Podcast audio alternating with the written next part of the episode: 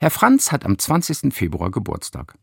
Er freut sich, sein Sternzeichen ist Fisch und nicht Wassermann. Glück gehabt, denkt er. Horoskope sind ihm dabei egal. Aber der Fisch ist das Zeichen, mit dem sich die ersten Christen untereinander zu erkennen gegeben haben.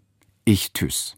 Die griechischen Buchstaben bedeuten Jesus Christus, Gottes Sohn und Erlöser. Are you a Christian child? Das wird er auf Reisen oft gefragt. Dann erlebt er eine Herzlichkeit, als würde man sich schon immer kennen. Fische fühlen sich eben im Schwarm am wohlsten. Gemeinsam eins sein, weil Gott uns zusammenführt, damit etwas gut wird in der Welt. Na dann, herzlichen Glückwunsch, Herr Franz. Kommen Sie gut durch die Nacht und bleiben Sie behütet. Ihr Propst Stefan Bichert von Holten.